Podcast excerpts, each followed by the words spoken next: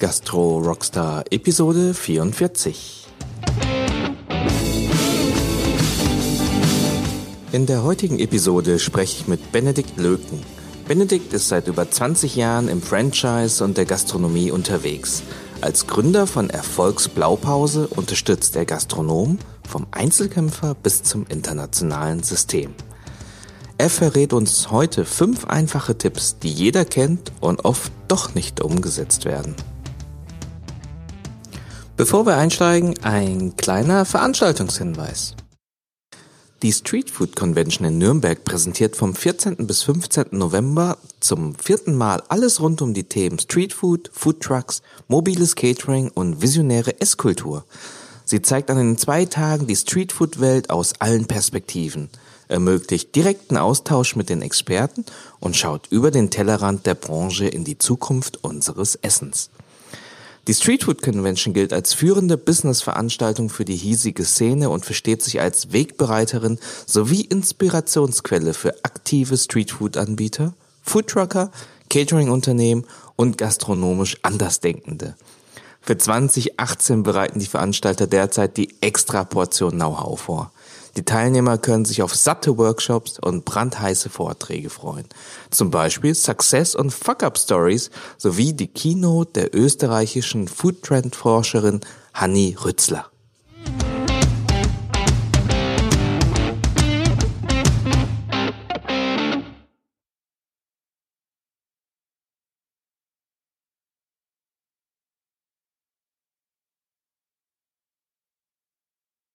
Herzlich willkommen, liebe Gastro-Rockstars. Heute eine neue Episode. Bei mir zu Gast ist Benedikt Löken. Benedikt, schön, dass du dabei bist. Benedikt ist assoziierter Experte im Franchise-Verband. Äh, er beschreibt sich als Sparringspartner auf Augenhöhe für Unternehmen in der Gastronomie und berät Franchise-Systeme. Benedikt habe ich eingeladen, um äh, mir seine fünf besten Tipps aus seinen Beratungsarbeiten äh, hier zu verraten dieser Show und mit uns zu teilen. Bevor wir das machen, Benedikt, stell dich doch kurz äh, meinen Zuhörern vor, erklär so ein bisschen deinen Hintergrund, wie du zu der Gastronomie gekommen bist und verrat mir dein Lieblingserfolgszitat. Ich bin, ich habe als Kind immer gerne mit meiner Mutter zusammen gebacken. Ja, ich, ich, ich, hatte einen Spielzeugmixer und damit habe ich Trockenerbsen gerührt in der Schüssel und ich wollte dann immer Bäcker werden. Aber Bäcker, die müssen zu früh aufstehen. Alternative oh, ja. dazu, ja, also das tatsächlich so war es. Ne? Und dann äh, war die Alternative dazu der Beruf des Kochs. Ja, da kann man ja auch dann backen teilweise und äh, man hat halbwegs geregelte Arbeitszeiten. Ähm. Äh, also da habe ich mich dann zu Beginn meiner beruflichen Laufbahn als Koch ausbilden lassen ähm, in so einem klassischen Ausflugsrestaurant im Münsterland, 620 Sitzplätze, idyllisch gelegen in der Natur. Ja, also es war sehr viel los und ähm, ich habe auch schon früh Verantwortung übernommen, in der Ausbildung schon äh, annonciert, die einzelnen Posten konnte ich leiten, ich habe den Küchenchef vertreten und ähm, ja, habe da so die Gastronomie äh, lieben gelernt, ja. Und da wo so die, da wurde eigentlich so die, die Grundlage geschaffen für meine ganze weitere berufliche Laufbahn. Also ich bin immer, ich habe dann zwar nicht lange äh, tatsächlich als Koch gearbeitet, ja, aber hab, ich habe mich da weitergebildet, studiert, ja, war aber immer in Gastronom gastronomen Branchen tätig, ja, sei es im Vertrieb für Gastronomie-Technik, ich habe Küchen geplant, war dann Manager im Franchise-System, der System Gastronomie und habe auch nebenberuflich immer äh, Beratungsprojekte abgewickelt, sei es pro bono, ja, oder dann auch gegen Vergütung zum, später, ja, und ähm, ja, so hat sich das Ganze entwickelt da komme ich her. Ja, sehr schön. Was, was fasziniert dich so sehr an der Gastronomie? Was ist es, was dich so packt? Ich glaube einfach, dass da die Ergebnisse der eigenen Arbeit unmittelbar zutage treten. Mhm. Dass man da direkt mit dem Gast arbeitet, also ist in der Küche nicht immer, ja, aber wenn man dann mal auch mal rauskommt aus der Küche, ja, zum Beispiel am, am Buffet oder mal irgendwie was tranchiert am Tisch, ja, und auch Änderungen, Anpassungen, die man vornimmt, da hat man die, die Ergebnisse ja wirklich ja, direkt sichtbar und auch messbar. Ja, und das ist ja eine unendliche Emotionalität beim Essen und beim mhm. Trinken, weil das sind ja die Grundbedürfnisse schlechthin. Ja, das schlussendlich verkauft man ja immer irgendwie Erlebnisse und eine gute Zeit. Ja, und mhm. ich, ich glaube, das fasziniert mich daran. Mhm, ja. Sehr schön. Verrätst du uns noch dein Lieblingserfolgszitat? Ja, das, ähm, also ich habe also mein Motto ist ja auch, äh, mein Wissen immer zu teilen und weiterzugeben, damit was Größeres draus wird. Und äh, mein Lieblingszitat ist: Wissen ist die einzige Ressource, die sich durch Gebrauch vermehrt. Das hat unser damaliger Bundespräsident Horst Köhler mal äh, gesagt und äh, das ist bei mir hängen geblieben. Ja, das ist, ich glaube, ist das, das ist, ja. ja. Ja. Ist das auch ein, ein, das, das, was dich jetzt gerade antreibt, warum du den, den Schritt, sag mal, raus bist aus, äh, aus der sagen wir, Rolle des, des Kochs und jetzt ähm, dein Wissen teilst als, ich nenne es mal, Experte? Ja, ja, also ähm, jetzt im Nachhinein ja. Also im, im Nachhinein gibt ja auch mal jeder Lebenslauf irgendwie Sinn. Ja, mhm. und äh, das, das ist alles darauf hinausgelaufen, dass ich äh, ja schlussendlich Unternehmensberater werde ja, und mein Wissen weitergebe, weil ich unheimlich gut darin bin, mir Wissen anzueignen und noch viel besser darin, als das Wissen weiterzugeben. Ja, das heißt, in Form von Workshops, Training, Schulung, ja, und ich so ein analytischer Typ bin und nicht lange brauche, um komplexe Sachverhalte zu durchschauen und da Verbesserungspotenzial mhm. zu erkennen. Und darum, ich, ich, ich, Wissen ist auch das Einzige, was einem keiner mehr nehmen kann. Ja, also ich, ich investiere mein Geld, also privat, nach Möglichkeit in Erlebnisse mit Freunden, ja, oder in Wissen, in Wissensaneignung, in die Weiterentwicklung von mir selbst. Ja, das, das ist so mein Ansatz. Weil alles andere, das mit dem Materielle oder sowas, das ist, das ist eigentlich, das ist für, für mich nebensächlich. Ja, also mir geht's eigentlich darum, das Wissen zu vermehren, das Wissen zu teilen, ja, und da auch die, die Gastrobranche dadurch ein bisschen besser zu machen, weil die ja immer noch so einen schlechten Ruf hat, leider Gottes. Ja. ja. Benedikt, in, in welchen Situationen, also wie kann ich mir das vorstellen, wann, wann, wann rufen dich Gastronomen an? Wo, wo unterstützt du sie? Wo, was für Probleme haben sie? Das, das ist ein Blumenstrauß. Ein Blumen, also Menschen sind ja alle unterschiedlich. Und mhm. ich, ich habe Kunden, die sind erfolgreich, also finanziell erfolgreich, die machen Millionen ja, Gewinn vor Steuern und möchten einfach noch mehr. Ja, die äh, da, das, aber dann, dahinter frage ich auch immer den Antrieb der Kunden, also weil ich das nicht mag, wenn alles immer nur dem Geld irgendwie, also man nur dem Geld hinterherläuft, aber ähm, wenn Gastronomen haben zwei, drei Betriebe, sind auch schon erfolgreich und wollen das dann einfach duplizieren, wollen weitere Betriebe eröffnen, mhm. mit Eigen, in Eigenbetrieben oder aber auch als Franchise das Ganze ausrollen. Ich habe auch Kunden, die ähm, einfach Probleme haben. Die haben einen Betrieb oder zwei Betriebe, kommen finanziell nicht zurecht oder nicht so zurecht, wie sie zurechtkommen wollten. Ja, also sie wollen einfach erfolgreicher sein. Und ähm, ja, und die, die ganze Bandbreite dazwischen. Ja. Wer, wer nicht zu mir kommt, das sind Gastronomen, die ähm, sich, ja, wie soll man das so sagen, ja, die ähm, so sehr gefangen sind im, im, in, in ihrem Gastro-Hamsterrad, dass sie gar nicht mehr darüber nachdenken, äh, wo sie externe Hilfe bekommen könnten, sondern die versuchen alles selber zu lösen, ja, und sich dabei äh, total verlieren in, in ihrem mhm. Tun, ja, und äh, also die kommen, nee, die habe ich nicht, solche Kunden. Ja, also ich, meine Kunden, das sind immer Menschen, die zumindest schon mal erkannt haben, es besteht Handlungsbedarf. Es besteht mhm. Handlungsbedarf und äh, ja, und teilweise bilde ich das auch als Pro Bono Beratung ab. Also wenn ich dann mhm. da irgendwie, teilweise habe ich da Anfragen, ich, ich hatte mal eine Kita, ja, äh, eine Kita, die da Probleme hatten mit, mit ihrer Küche, die hat eine neue Küche bekommen. Ja, also es gab auf jeden Fall Schwierigkeiten, ja, und äh, wenn das halt irgendwie sowas Soziales ist oder sowas, dann bilde ich das auch mal pro bono ab. Ja, also Okay. Also im Bereich Systematisierung, also ich auch auch Richtung Küchenplan, also viel viel auch in, im Bereich Operations. Ja. Ähm, machst du auch äh, Sachen im Bereich ähm, Marketing oder Service oder also was was ist da der, der Blumenstrauß? Ist das alles? ähm, also ja, das ist ich, ich finde das mal so unseriös, wenn irgendjemand alles anbietet. Mhm. Ja, ja, also was ich mache, das ist Strukturen schaffen, Prozesse mhm. optimieren und dadurch natürlich dann äh, die Profitabilität steigern, ja, mhm. die die die Kosten reduzieren und was ich mache, ist natürlich auch, äh, was du gerade angesprochen hast, Thema Marketing und da auch mit Schwerpunkt Online-Marketing. Mit, da arbeite ich dann mit Agenturen zusammen, mit, mit denen ich schon seit Jahren zusammenarbeite. Ja, weil heutzutage der Gast, äh, den, der, der sucht online. Ja, also man kann mhm. jeden Kunden oder fast jeden Kunden online erreichen, selbst die alten Leute mittlerweile, die älteren Gäste, das haben wir festgestellt. Da haben wir schon Aktionen gemacht ja, auch über äh, Social Media etc., was es alles so möglich ist, und haben da die, die, die älteren Herrschaften erreicht und äh, zum Kuchengeschäft Sonntagmittag ins Restaurant gelotst, ja.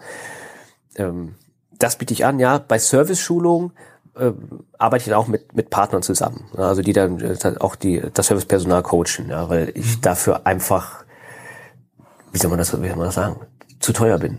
Mhm. Ja, also das soll sich jetzt nicht arrogant anhören. Es hört sich wahrscheinlich arrogant an, ähm, aber äh, das ist nicht meine Kernkompetenz. Und wenn ich das machen würde, äh, das, das, das wäre auch zu teuer. Ja. Okay. Benedikt, dann, dann schauen wir mal jetzt äh, rein und, und ähm, guck mal, was du so alles gelernt hast und äh, wo du uns jetzt mit deinem Wissen auch ähm, weiterbringen kannst und das teilen kannst. Mhm. Lass uns mal, du, du hast ja mit fünf Tipps mitgebracht, die für Gastronomen ähm, aus unterschiedlichsten Bereichen. Ähm, da bin ich jetzt saumäßig gespannt drauf. Verrat uns doch mal so deinen, deinen ersten Tipp. Also ich, ich, ich hoffe, du bist nicht enttäuscht. Ja, denn äh, mein erster Tipp, ähm, da geht's wirklich wieder um das Gastro-Hamsterrad. Ja, also ich nenne es immer gerne gefangen im Gastro-Hamsterrad. Der, äh, ich, ich erlebe es immer wieder bei den Kunden. Der Betrieb hat 24 Stunden geöffnet, sieben Tage der Woche, jetzt um es über, zu überspitzen, aber viele haben sieben Tage der Woche geöffnet und dann von 10 bis um 23 Uhr. Und der Gastronom ist am Limit. Der ist finanziell am Limit, der ist emotional am Limit, der ist körperlich am Limit. Und wenn man dann hinterfragt, wie es dazu gekommen ist, dann ist die Antwort mehr oder weniger immer identisch. Und zwar, dass der Gastronom Angst hatte, Kunden zu verschrecken. Und darum hat er alle Kunden mitgenommen. Also er hat angefangen mit Mittagsgeschäft, dann hat er immer noch mal das Frühstücksgeschäft dazu genommen, dann hat er äh, noch Kaffee und Kuchen am Mittags angeboten, abends auch noch mal à la carte, ja, und äh, das dann über die ganze Woche, von montags bis sonntags. Und da reibt man sich bei auf. Vor allem, wenn man dann im schlimmsten Fall jeden Tag noch alleine im Laden steht und äh, die Familie vielleicht sogar noch Mitarbeiter, der, der Ehepartner, was auch oft der Fall ist, ne, das, das führt zu Reibereien. Ja, und man hat auch gar keine Zeit mehr, am Unternehmen zu arbeiten, weil man nur noch operativ mittendrin steckt. Mhm. Ja, das ist, das erlebe ich ganz oft. Und mein Tipp dafür ja, ist, jeder hat heutzutage, fast jeder, ich will es nicht pauschalisieren, aber ich, ich, Ganz selten, dass es einer nicht hat, ist, die haben Kassensysteme. Kassensysteme, moderne Kassensysteme, die auch Reportings möglich machen, wo man sich dann auch anschauen kann, die Umsätze nach Tagen, die, die, die Abverkäufe auch nach Tageszeiten, die äh, Profitabilität, wenn man dann auch die Mitarbeiter äh, mit erfasst hat im Kassensystem, was uns meist, meistens ja auch der Fall ist, weil ja dann daran angemeldet werden, um die Stunden zu erfassen, kann man auch mal direkt sehen, äh, die, die, die Umsätze pro Mitarbeiterstunde. Und dadurch kann man feststellen, an welchen Tagen denn man nur wirklich nicht profitabel ist oder weniger profitabel und sich dann zumindest mal ein oder zwei Ruhetage schaffen. Ja, äh, ich habe einen guten Freund, der jetzt auch ein Restaurant eröffnet, der baut das gerade, eröffnet mhm. bald und äh, das hat vier Monate gebraucht, bis ich den davon überzeugt habe, dass er zwei Ruhetage pro Woche macht. Ja, weil der äh, auch dazu neigt, dann jeden Tag aufzumachen und jeden Gast bedienen zu wollen. Und äh, das funktioniert nicht. Das funktioniert, mhm. also es kommt aufs Konzept an, aber wenn man äh, so ein klassischer Individualgastronom ist und da jeden mitnehmen möchte und seinem Personal nicht vertraut und man immer selber im Laden stehen möchte, dann geht man dabei irgendwann vor die Hunde, wie man so schön mhm. sagt. Ja, also äh, das und da ist mein Tipp wirklich, ja, sich die Kennzahlen anzuschauen, wann kann ich schließen und ähm, und sich auch klar zu positionieren. Also was ich gerade sagte, dass man alles anbietet. Dann nochmal Frühstück, dann nochmal mittags, alles. Äh, auch wieder so ein Blumenstrauß an, an, an Angeboten. Und da weiß der Gast nicht, wofür steht das Restaurant. Ja, und ein konkretes Beispiel, das habe ich jetzt vor drei Wochen abgeschlossen. Das war auch ein Restaurant, die hatten sieben Tage der Woche offen von neun Uhr bis 23 Uhr. Ja, und die Chefin, die kam auf mich zu und sagte, äh, das war äh, auch der, da, da war der Antrieb, äh, ja, sie äh, weiß nicht mehr, wo vorne und hinten ist, weil sie ständig im Laden steht und äh, sie, sie keine adäquaten Umsätze fährt. Ja, das, da lag es an der Positionierung. Und jetzt hat sie zwei Ruhetage in der Woche, hat am Wochenende von neun Uhr bis 18 Uhr geöffnet und macht da mit, hat da Fokus Frühstück und Kaffee und Kuchen und hat in der Woche noch von 9 Uhr bis 17 Uhr geöffnet, hat aber auch Fokus Frühstück und dann das Nachmittagsgeschäft und hat mittags nur einen, es sind zwei Gerichte, zwei Mittagsgerichte, aber eher so in Richtung Eintopf gehend und macht wesentlich bessere Umsätze als vorher und ist entspannter, weil sie zwei Ruhetage hat und dann mal die Möglichkeit hat, auch mal in Ruhe einkaufen zu gehen, die Speisekarte zu überdenken, ja und auch äh, die die Freitage der Mitarbeiter ja, das ist auch mal so ein Thema. Wenn man schon zwei Ruhetage hat pro Woche, dann hat man auch automatisch schon mal die Freitage der Mitarbeiter damit abgefrühstückt. Ja, und muss sich da keinen großen Kopf mehr drum machen. Mhm. Ja, so, also das, das ist mein erster das, Tipp. Sehr schön. Also das ist ähm, das Gastro-Hamsterrad sozusagen, was dich dann verschlingt, äh, wo du dann äh, sozusagen operativ äh, sowas von eingebunden bist, dass du überhaupt nicht mehr die Möglichkeit ja. hast, deine, deine Säge zu schärfen und äh, das zu tun, was du eigentlich auch als Unternehmer machen musst, nämlich auch zu schauen, wie, wie sich das gesamte Unternehmen weiterentwickelt. Und du hast es beschrieben, naja, die, die größte Angst, die dahinter steckt, ist einfach, oh ja, ich, ich muss halt, ich bediene halt bestimmte Zielgruppen nicht, Kunden nicht an bestimmten Tagen und ich äh, mir entgeht da entgeht da der Umsatz, was das so eine typische Angst ist, die die da kommt und Dein konkreter Tipp ist jetzt, naja, schaut euch die Zahlen, Daten, Fakten über die Kassensysteme mal an. Und es gibt da auch viele Pros, die dafür sprechen, dass man tatsächlich äh, zwei Tage, was hat sich in der Gastronomie schon sehr viel anhört, ja, als, als Ruhetage dann auszeichnet, aber äh, dass man da irgendwie schaut, naja, damit, damit ist auch einiges abgefrühstückt, weil man dann halt ähm, ja die, die, die, die Ruhezeiten der Mitarbeiter damit dann irgendwie schön integrieren kann und sich dann darauf mit, mit einer guten Positionierung äh, auch, auch irgendwie fokussieren kann, dass man dann irgendwie an, an den richtigen Stellen profitabel halt Umsatz macht. Genau, genau. Das Sehr schön. Benedikt, also erster Tipp Gastro Hamsterrad, zweiter Tipp von dir. Zweiter Tipp, ja, das ist das ist das geht in Richtung Falschplanung bei Neubau und Umbau. Ich habe ja viel mit Gastronomen zu tun, die auch erweitern, die zusätzliche Betriebe eröffnen wollen und ähm, ich habe da die, die spannendsten Sachen erlebt, auch bei Umbauten. Ähm, und zwar ein, ein Beispiel, es wurde ein Objekt gebaut. Ja? Also der, der Rohbau stand schon, die Wände standen schon. Und dann fiel auf, dass die Küche fehlte. Ja? Die Küche wurde vergessen bei dem Bau. Also das war ein äh, äh Unterhaltungskomplex, also sprich mit, mit, mit, mit Barbetrieb und mit Bowlingbahn und äh, mit drin und Restaurants. Aber es gab keine Küche, aus der die Restaurants bedient werden konnten. Ja. Und ähm, ich bin dann zum späteren Zeitpunkt mit reingekommen ins Projekt und dann äh, hat man das auch hinbekommen, da eine Küche reinzusetzen. Ja, die ist natürlich dann ziemlich klein ausgefallen, weil man die dann noch in eine, eine Fläche reindrücken äh, musste, die noch da war.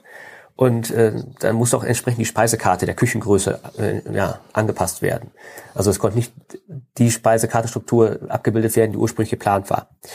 Ähm, was ich nur sagen möchte, ist, dass man auch bei, bei, bei Umbau, bei Neubau, so, so, so lapidar sich das anhört, dass man da einmal die Customer Journey komplett detailliert durchgeht, dass man auch mal den Wettbewerb besucht von, äh, ja, also der vielleicht vergleich, vergleichbares Konzept irgendwie betreibt und dass man wirklich auf alles achtet. Weil ich habe es auch schon erlebt, da, da wurde ein Restaurant gebaut für 3,5 Millionen Euro und dann war nachher die Frage, wo kommen jetzt die ganzen äh, Schrubber hin und die, der, und die Staubsauger? Es gab, gab da keinen Platz mehr für.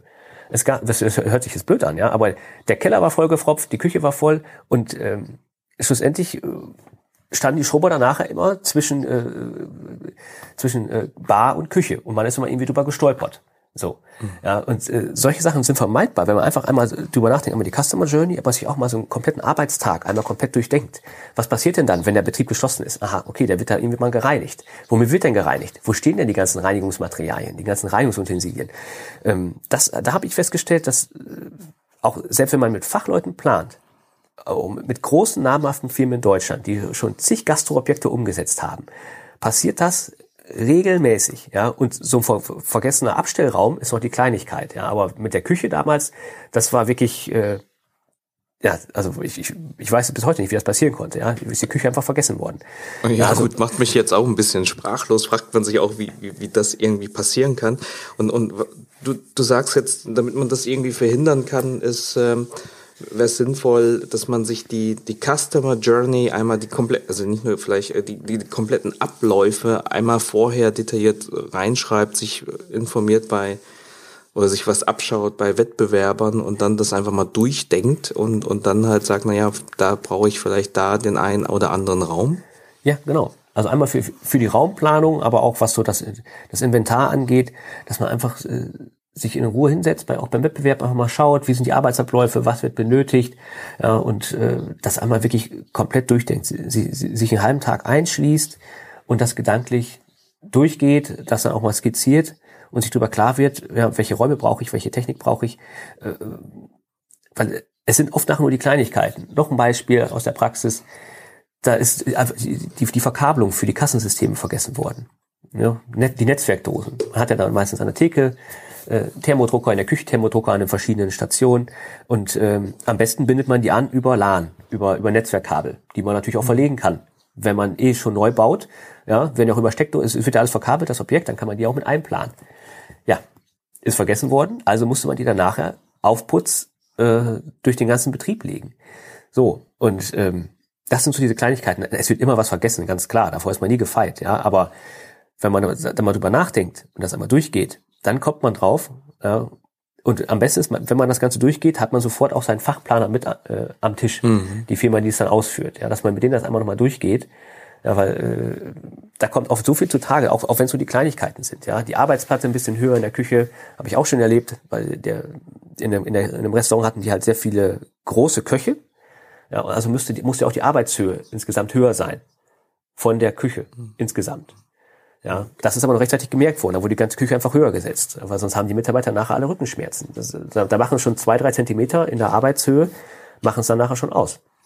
Okay, ja. alles klar. Ah, also Planung so, so gut wie möglich planen. Wobei, du hattest schon gesagt, wahrscheinlich, dass äh, die 100% Planung, die, die, die, die wird es auch nicht geben, aber dass man sich da gute Leute mit an Bord holt, die da erfahren sind und schon wissen, worauf man da achten muss, das ist in der Phase, glaube ich, extrem wichtig. Genau. Benedikt, dritter Tipp. Ich bin ja, gespannt. Was hast du noch? ähm, das ist auch wieder so, eine, so ein Basic, ein Evergreen, wie man so schön sagt. Das ist, also das Problem ist zu wenig Umsatz. Das hm. höre ich so oft. Ich mache zu wenig Umsatz. Und eine ganz einfache Lösung ist, wenn man so wenig Umsatz hat, was muss man machen? Mehr verkaufen, ja. Und zwar dem Kunden mehr verkaufen.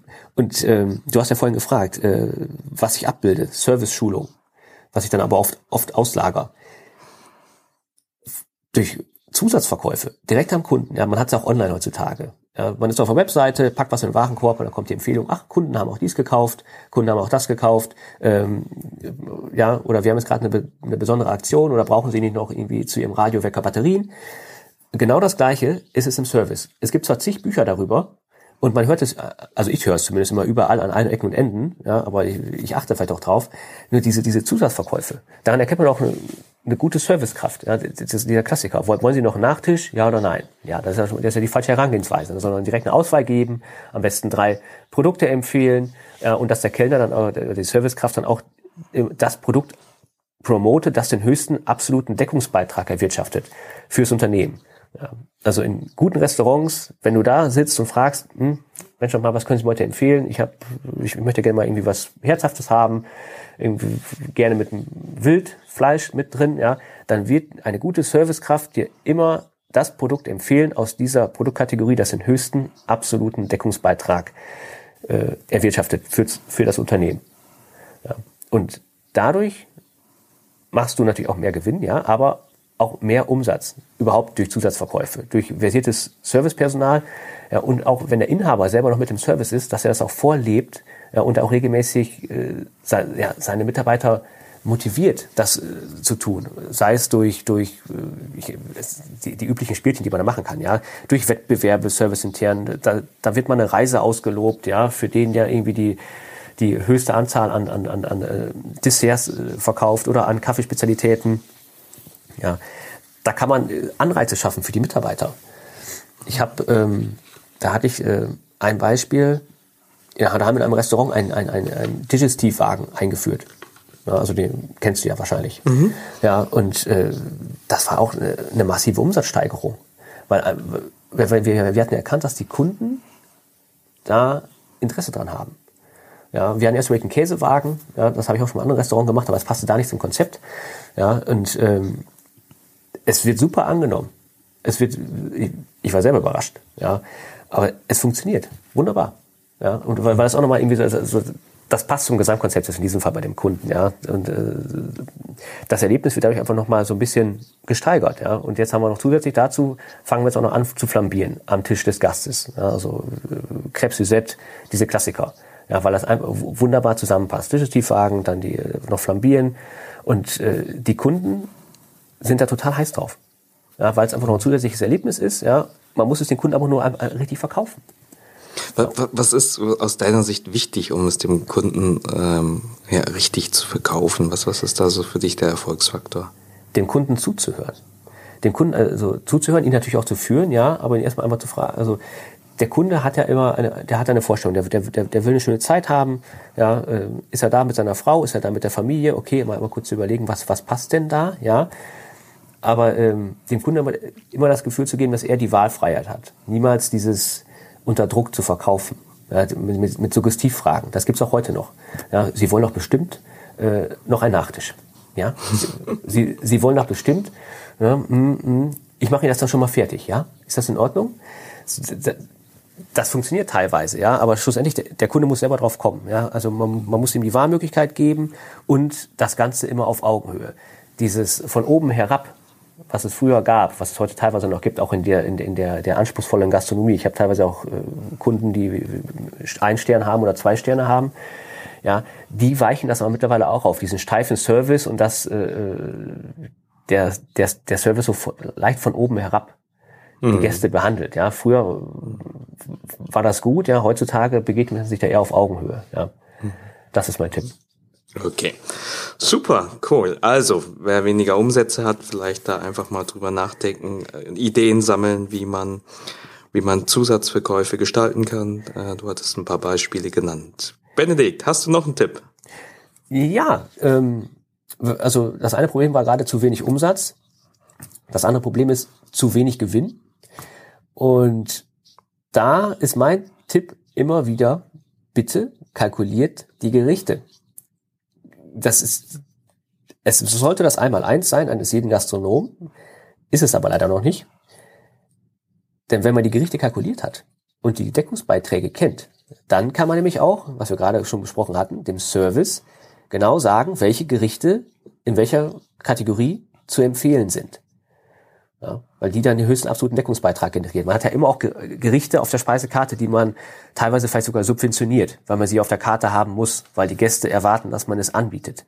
Ja, aber das sind oft nicht die Gerichte, mit denen man danach wirklich äh, Gewinn erwirtschaftet. Und ähm, ein Beispiel ist ein äh, Ausflugslokal, was ich äh, betreut habe. Die haben 300 Sitzplätze und ähm, da haben wir die Karte reduziert, die Speisekarte von, von 65 Gerichten auf 17 Gerichte eingedampft haben die ganzen Gerichte kalkuliert. Also es gab da vorher keine Kalkulation und die Gerichte sahen auch immer anders aus, wie, wie man es halt so kennt. Je nachdem, welcher Koch da ist, ist die Gerichtszusammensetzung anders und auch die Anrichteweise ist dann anders. Ja, das hat natürlich auch zu, zu Unmut bei den Gästen geführt, weil das Kundenerlebnis nicht immer einheitlich war. Und äh, wir hatten da als Ziel, dass jedes Gericht mindestens 30 Prozent Deckungsbeitrag erwirtschaften muss. Mhm. Ja, und ähm, wir haben dann auch den Service angewiesen, dann ähm, auch bestimmte Gerichte zu empfehlen den höchsten absoluten Deckungsbeitrag erwirtschaften. Und das funktioniert super. Das klappt super. Und ich habe dem Chef auch damals auferlegt und der hält sich da auch dran, dass wenn er ein neues Gericht aufnehmen will auf die Karte, muss er es erst einmal testen. Ja. Und wenn das den Testlauf durch, äh, bestanden hat, da muss ein anderes Gericht dafür von der Karte wieder runter. Eins, das schlecht läuft, also die klassische Renner-Penner-Analyse, ja, wie man es auch äh, gerne nennt. Ja.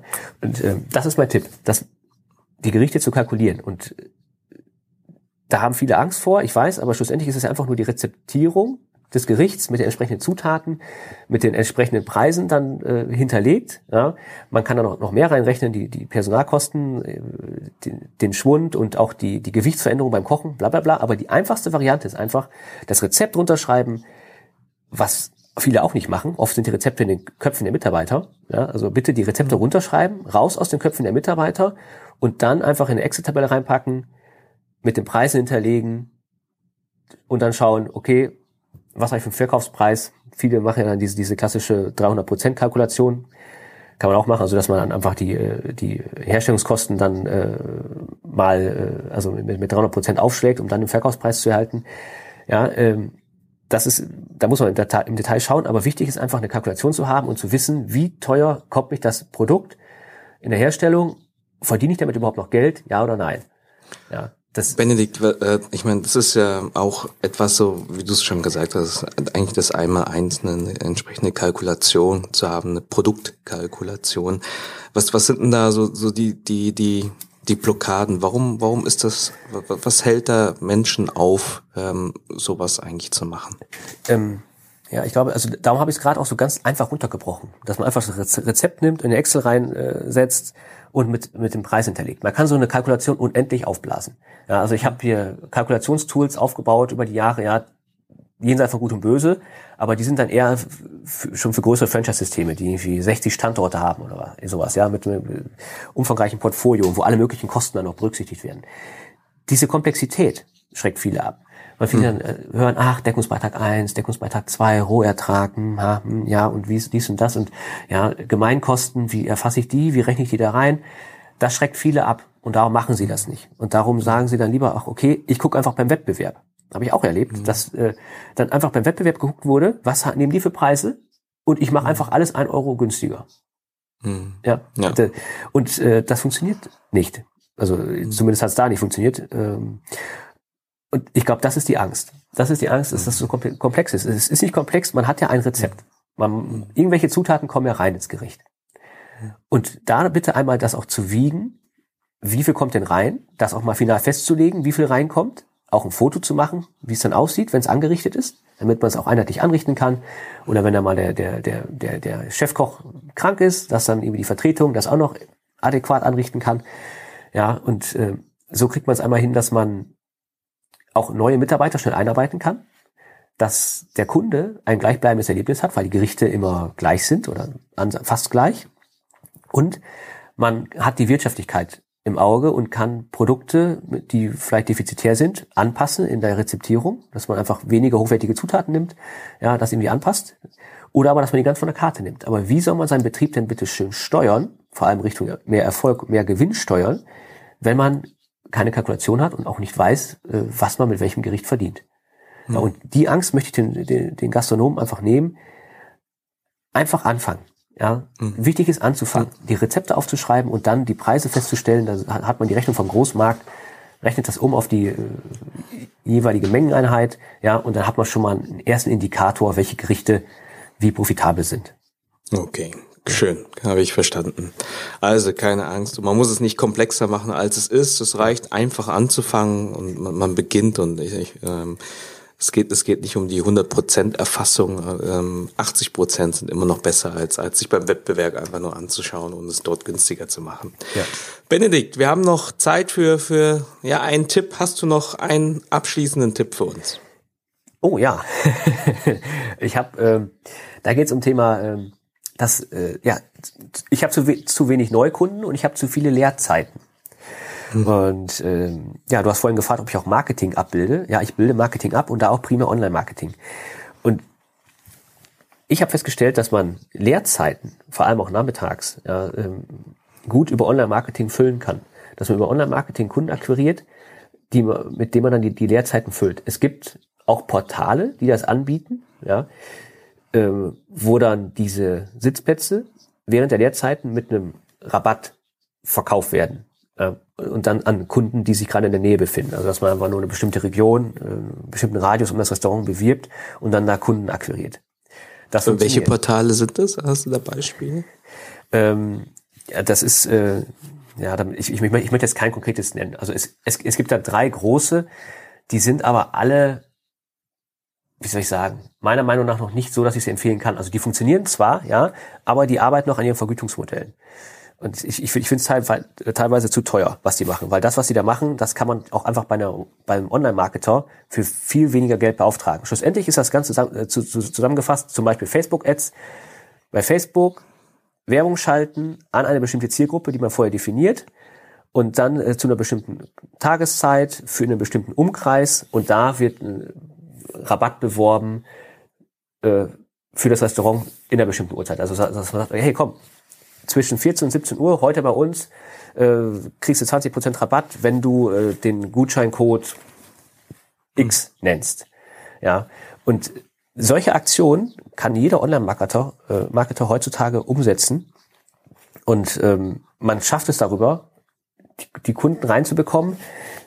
Ja, selbst wenn die, ja, wie soll ich das sagen? Ja, also es funktioniert, auch, auch wenn man keine Ahnung hat von Online-Marketing. Wichtig ist, dass man als Gastronom sich da jemanden holt, der davon Ahnung hat. Ja. Und diese Portale, was, was ich gerade sagte, es, es gibt da drei große, die sind äh, aber, ich finde, die sind immer noch nicht so, so weit, dass ich sage, ich, ich, ich kann die wirklich gut empfehlen. Weil die einfach, die, die machen nichts anderes als Facebook-Ads. Ja, hm. Und kassieren dafür eine sehr hohe Provision, aber die, die passen das gerade an. Und ähm, das ist, das ist mein Tipp für die Lehrzeiten das zu versuchen über Online-Marketing. Man kann es auch über Anzeigen machen, ganz klassisch in, in Umsonstplättchen. Also für die Gastronomen, die so ein bisschen noch so eine Digitalphobie haben, ja, das geht auch alles über äh, Anzeigen. Ja. Nur ich frage mich auch immer, wenn man diese Leerzeiten hat, muss man in diesen Leerzeiten überhaupt geöffnet haben? Mhm. Wenn man wenn, wenn man nachmittags Leerzeiten, Leerzeiten hat, muss man überhaupt öffnen oder kann man da den Betrieb nicht einfach schließen? Wobei man dann oft halt äh, diese klassische Wechselschicht hat, die dann kommt. Ne? Also dass der Mitarbeiter dann äh, nachmittags eine Pause hat. Und viele Mitarbeiter wollen das nicht. Die wollen da gerne planbare Schichten, beziehungsweise ist auch planbar, aber halt durchgehend und nicht nachmittags nochmal frei haben. Benedikt, wenn, wenn, wenn es denn jetzt den einen oder anderen Zuhörer gibt, der vielleicht auch online-marketingmäßig äh, affin ist, ähm, ja und und äh, sich da irgendwie ja vorstellen kann, dass dass dass sich selbst irgendwie anzueignen. Was, was sind da die Schritte? Also du hast jetzt gerade gesagt, Facebook Ads ähm, schalten. Was, was was muss man da konkret machen? Wie macht man das? Du, also nicht nicht jetzt im Detail, aber ja, ähm, also, ähm, aber generell so die, der Prozess. Also wie wie wie, wie läuft da die die, die, die Journey ab. Mhm. Also da, da muss ich einmal ganz, nur ganz grob umreißen. Also es gibt bei, bei Facebook, man kann sich da privaten Account anlegen. Ja, und dann kann man sich mit, mit Menschen befreunden. Man kann für seine Firma einen Firmenaccount anlegen, dann, der kann aber nur geliked werden von anderen. So, und jetzt kann man sich aber auch noch ein Facebook-Werbekonto anlegen. Und mit diesem Facebook-Werbekonto kann man Facebook-Anzeigen schalten. Das heißt, man muss, um Facebook-Anzeigen schalten zu können, muss man keinen Facebook-Account haben. Also keine, keinen privaten Facebook-Account und auch die Firma muss keinen Facebook-Account haben. Ja, man kann komplett losgelöst davon Facebook-Ads schalten. Ja, also man, man, muss nicht schon bei Facebook sein, um Facebook-Werbeanzeigen schalten zu können. Das ist mhm. wichtig zu wissen, vorab. Mhm. Ja. Das geht komplett losgelöst davon und dann ähm, ist es relativ leicht. Man legt sich ein Konto an beim Facebook Werbeanzeigenmanager, also ein Werbekonto bei Facebook. Und dann kann man auch schon beginnen, erste Anzeigen zu schalten. Also wenn man das selber machen möchte. Ja, dann, äh, es, es ist zum Großteil selbsterklärend. Man geschaltet die Anzeige, man muss natürlich überlegen, was möchte ich erreichen mit der Anzeige. Beispiel, ich möchte ältere Herrschaften Sonntagmittag in meinen Café bekommen, damit die Kuchen und Kaffee konsumieren.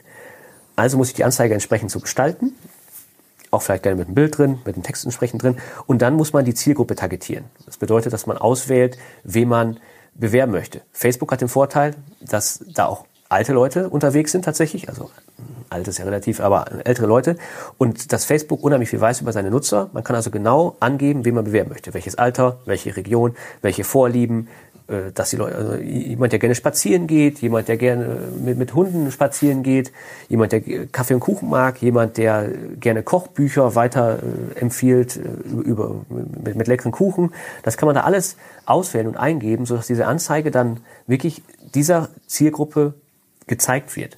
Und dadurch wird diese äh, Anzeige natürlich unheimlich wirksam. Und Facebook hat auch den Vorteil, dass Facebook erkennt, wer auf, klickt auf diese Anzeige, wer ähm, führt dann auch eine Aktion durch. Also, also wer sieht die Anzeige, wer klickt auf die Anzeige und dann guckt Facebook, okay, wer hat auf diese Anzeige geklickt und dann fängt Facebook an, genau diese äh, ähm, Nutzer zu bewerben. Also schaut, wer hat bisher draufgeklickt, okay, und welche Nutzer, die noch nicht draufgeklickt haben, sind diesen, die draufgeklickt haben, besonders ähnlich. Also ein, ein, ein statistischer Zwilling wird dann gesucht. Also was ich damit sagen will, ist, die Anzeige wird immer wirksamer, weil der Facebook-Algorithmus dafür sorgt, dass nur noch die Leute die Anzeige sehen, die äh, ja auch wirklich draufklicken. Okay. Ja. Nee, sehr schön. Vielen Dank für den kleinen Exkurs dort. Ich glaube, das, das ist eher dann nochmal eine, eigene Folge. Aber äh, all die, die bisher noch keine äh, sagen wir, Online-Werbung geschalten haben, das Grundprinzip ist, glaube ich, dort recht gleich, ob du jetzt das bei Google Ads machst oder ja, bei genau. Facebook. Genau. Ja. Genau, also und das als Mittel zu nutzen, um, um vielleicht Leerzeiten irgendwie äh, besser auslasten zu können äh, oder sei es äh, generell zum Beispiel ein bisschen oder, mehr Sichtbarkeit zu bekommen, ja. ist das vielleicht ein gutes Instrument. Oder der Mittagstisch. Also ich, mhm. ich mache es bei Kunden oft, dass der klassische Büromitarbeiter, der fängt so ab 8 Uhr, 9 Uhr an, äh, sich damit auseinanderzusetzen, wo er mittags hingeht. Weil die immer wieder mhm. vor der gleichen Frage stehen, wo gehe ich heute essen? Und die sind auch oft bei Facebook unterwegs. Und dass man denen einfach eine Hilfestellung gibt. Okay, du weißt nicht, was du essen möchtest. Hier, klick hier auf den Link, da kommst du auf unser Quiz. Da sagen wir dir, was für Mittagstyp du bist. Mhm. Ja, so ein Quiz ist auch schnell gebaut. Und ähm, dass er, das verbindet Spaß mit Nutzen. Dass der Mitarbeiter nachher so eine humoristische Auswertung kriegt von, von seinem Essverhalten sozusagen und auch nochmal einen Hinweis, hm, Mensch doch mal, du könntest auch für uns interessant sein. Hier ist der Link zu unserem heutigen Mittagsangebot. Komm doch mal vorbei. So. Ja, und so erreicht man die. Ja. Sehr cool, Benedikt. Äh, super, dann haben wir jetzt äh, fünf Tipps. Ich meine, vielleicht mag der eine oder andere Gastronom sagen, hey, äh, eigentlich ja, die, das Thema, viele Themen, die du gesagt hast, das sind wirklich Basic-Themen. Ne? Also ja. die, die, die, ich, ich glaube mal so 80 Prozent wissen das eigentlich schon. Ja, äh, Kalkulation wäre ganz gut eigentlich und äh, Zusatzverkäufe machen, macht, macht eigentlich auch Sinn. Äh, irgendwie planen, ja, um, umso weniger Fehler man rein, natürlich umso besser und, und auch so dieses Gastro-Hamsterrad-Thema, dass man da irgendwie operativ äh, komplett ähm, ja zu ist und, und keinen Kopf mehr hat für für Besserung und ähm, ist auch irgendwie klar. Was was glaubst du, was was, was es, was es ist, was, warum machen das trotzdem viele nicht? Also was fehlt, damit man da in die Umsetzung kommt und dort sich einfach verbessert? Also ich, ich glaube auch, dass es nicht 80, also 80 Prozent, ich denke 60 bis 70 Prozent der Gastronomen wissen, dass das theoretisch die Grundlage ist für ihren Erfolg. Mhm. Die, die wissen, die wissen, okay, ich müsste das eigentlich tun. Und sie tun es nicht, weil sie gefangen sind im Gastro-Hamsterrad, in mhm. ihrem eigenen Unternehmen. Die, äh, die fahren selber einkaufen, ja, die äh, stehen ständig im Betrieb, weil sie ihren Mitarbeitern nicht vertrauen oder sie haben keine Mitarbeiter, denen sie vertrauen können, ja, also weil sie einfach gar keine Mitarbeiter haben, so. Und äh, die sind operativ so tief drin, dass die nicht mehr am Unternehmen arbeiten, sondern nur noch im Unternehmen. Und die, die, die, die schaffen es nicht, sich da rauszuziehen, so, sich auf die Metaebene zu begeben und dann das Unternehmen auch strategisch neu auszurichten. Oder dann auch mal, was wir gerade gesagt haben, auch mal eine Kalkulation oder sowas vorzunehmen, weil die da nicht den, Kopf für haben. Und was müssen sie machen, um das Hamsterrad zu verlassen? Was ist da dein konkreter Tipp? Ein Buch lesen. ja, ähm, ich habe ein Buch gelesen von Cal Newport. Das, ähm, das nennt sich Deep Work. Mhm. Ja, da geht es auch darum, den Fokus wiederzufinden. Und äh, schlussendlich, Deep Work ist einfach eine Bezeichnung dafür, dass man konzentriert arbeitet, dass man sich mal anderthalb Stunden hinsetzt, Handy ausmacht, alles ausmacht, ja, äh, für niemanden erreichbar ist, ja, meinetwegen auch in die Kirche geht und, und da über äh, ja, über sich selbst, auch über, über, über das Unternehmen nachdenkt. Und wenn man das nur einmal in der Woche macht, ja, sich zwei Stunden freischaufelt, an der frischen Luft spazieren geht, ohne Musik zu hören dabei und ohne Handy, ja, sich vorher ein Thema äh, rausnimmt, ja, sei es jetzt zum Beispiel mal die Kalkulation und dann äh, spazieren geht und drüber nachdenkt, okay, Kalkulation, hm, gut, habe ich dann mal irgendwie schon mit angefangen, habe ich dann alle Rezepte, ja, wie kann das konkret aussehen, ja, das, das zu durchdenken, ohne Ablenkung. Denn wenn man damit einmal angefangen hat, wirklich dann ein, zwei Stunden konzentriert reingesteckt hat, dann ist man meistens schon so weit, dass man dann sagt, okay, gut, da ist ja wirklich so ein Handlungsbedarf und ich sehe auch das Erfolgspotenzial, ja, äh, wie mir das dann helfen kann, ja, wie, wie das dann aussieht. Okay, gut, in einem halben Jahr, in einem Jahr sieht das ja schon ganz anders aus, wenn ich jetzt damit anfange. Ich mache jetzt erstmal nur zwei, drei Gerichte und dann mache ich halt irgendwie alle zwei Wochen noch kalkuliere ich weitere zwei Gerichte oder sowas, ja, dass man sich doch einen Plan macht, ja, wo man hin möchte, dann fängt man auch anders umzusetzen. Ja. Aber ähm, ich bin kein Freund davon, dass man dann sagt, okay, ich fange jetzt sofort an, also alles umzusetzen. Du kennst es ja auch, das ist äh, mhm. dann man dann dann setzt man nachher gar nichts um. Wichtig ist, dass man mit einer Sache anfängt, sich da auch erstmal initial ein, zwei Stunden Zeit für nimmt äh, und das zu durchdenken. Und das hört sich jetzt wenig an, ein, zwei Stunden, ach, da komme ich ja nicht weit. Aber wenn man ein, zwei Stunden ungestört äh, sich da dran setzt und nur diese eine Sache durchdenkt, dann ist man schon un unendlich weit. Ja, und das ist oft die, diese initiale äh, Zündung für die nachhaltige Veränderung im Unternehmen. Okay, perfekt. Ja. Äh, den, die Buchempfehlung Deep Work, ähm, die findet ihr dann auch entsprechend in den Show Notes und ähm, die wird helf, euch helfen, euch dazu zu motivieren, sozusagen eins bis zwei Stunden sich freizunehmen genau an den Tagen, äh, sich aus dem Hamsterrad rauszunehmen und an, an Themen zu arbeiten, die, die euch weiterbringen können. Benedikt, hast du sonst noch Buchempfehlungen oder Toolempfehlungen, die du uns nennen magst? Also ich, ich bin ja eine Bibliothek auf zwei Beinen. Ja, also ähm, du kannst dir vorstellen, ich, ich habe unendlich viel Bücher, weil ich da ja gerne mein Wissen für ausgebe, äh, mein Geld für ausgebe für Wissen. Unter, unter, unter anderem ist ja Wissen in Büchern gebunden. Ähm, ein Buch, das habe ich schon seit Jahren, das nennt sich Garantiert erfolgreich lernen von Christian Grüning. Hm. Das ist so die Quintessenz für schnelleres und nachhaltigeres Lernen.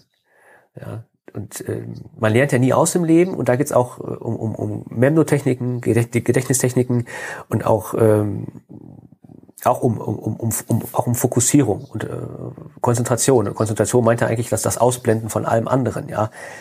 Also das hat mir unheimlich, unheimlich viel gebracht. Vor allem, es bringt auch mehr Spaß am Lernen, das Buch. Mhm. Ja, das ist mhm. wichtig, ne, dass man das nicht mehr so als Pflicht sieht, sondern einfach mehr Spaß dabei hat. Mm, und, und, genau, und ein Buch, das äh, passt, also es, es sagt jetzt nicht unbedingt um Effizienzsteigerung, das nennt sich Tu was, 77 Tipps für eine bessere Welt. Das ist äh, vom Greenpeace Magazin. Das, mhm. das habe ich mal geschenkt bekommen. Ich habe ich hab das drei Jahre lang nicht angefasst, weil ich dachte, was soll ich damit? Dann habe ich es gelesen und ähm, da stehen wirklich super Sachen drin, die ähm, also einen persönlich weiterbringen. Also Ideen, ja, was man anders machen kann in seiner Lebensweise. Ja, man, man muss das nicht alles gut finden, was da drin steht, finde ich auch nicht, aber da war so ein paar Sachen drin, wo ich gedacht habe, oh wow, das wusste ich noch gar nicht und das kann ich direkt konkret für mich umsetzen.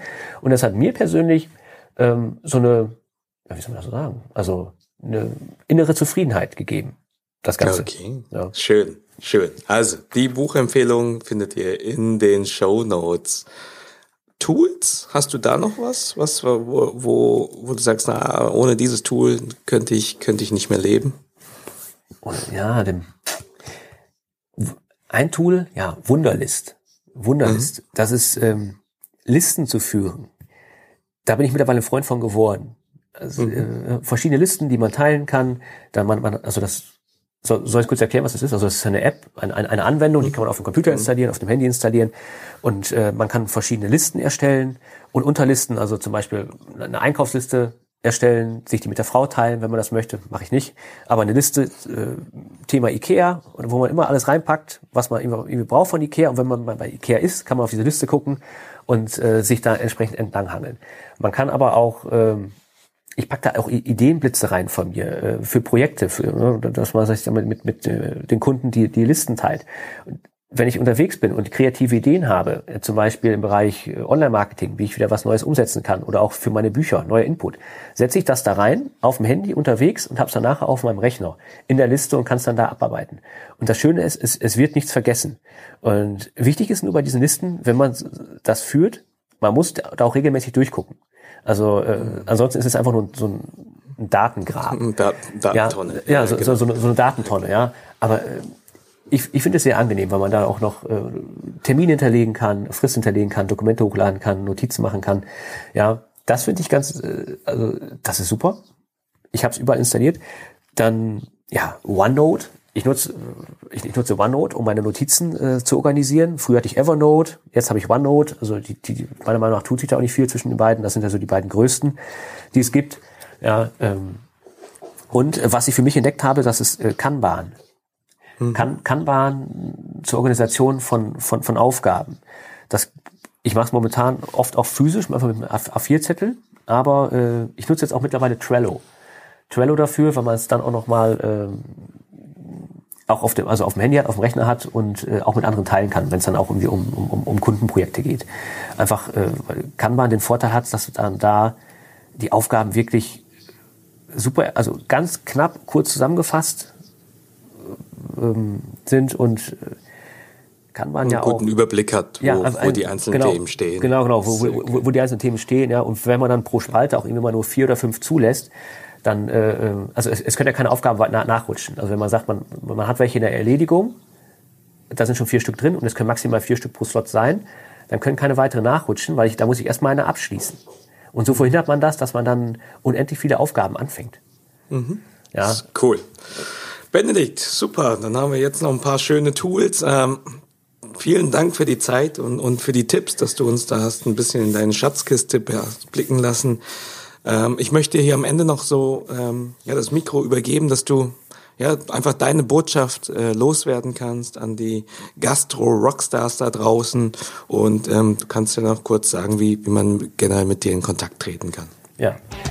Also meine Botschaft an alle Gastronomen da draußen ist, keine Angst zu haben, ähm, überhaupt loszulegen, also Gastronom zu werden. Ja? Die Gastronomie ist total spannend. Die, die Branche ist super. Ja? Man kann auch Mitarbeiter finden.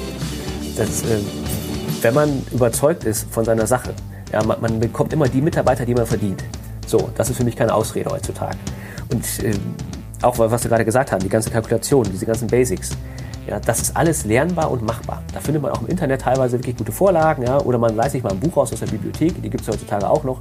Da gibt es super Input, den man sich, das, das Wissen liegt heutzutage gratis auf der Straße. Das Wissen für euren Erfolg liegt gratis auf der Straße. Da muss man auch keinen, keinen Berater äh, für engagieren wie mich, ja. So, für, für diese ganzen Basics, das kann man sich ja teilweise auch selber beibringen. Und darum ging es mir auch jetzt hier und heute, das mal klarzustellen, dass äh, das Wissen ist da draußen, man muss es sich aber aktiv einholen und dann auch umsetzen. Ja, und umsetzen bedeutet, fokussiert zu sein und klar zu sein, was man will. Ja, wo, will wo soll die Reise hingehen? Durch die Klarheit erhält man dann auch die, die, die, Exekution, die Ausführung. Und dann wird das funktionieren. Da bin ich ganz sicher. Ähm, ja, man erreicht mich über meine Webseite, dieerfolgsblaupause.de oder über den Deutschen Franchise-Verband.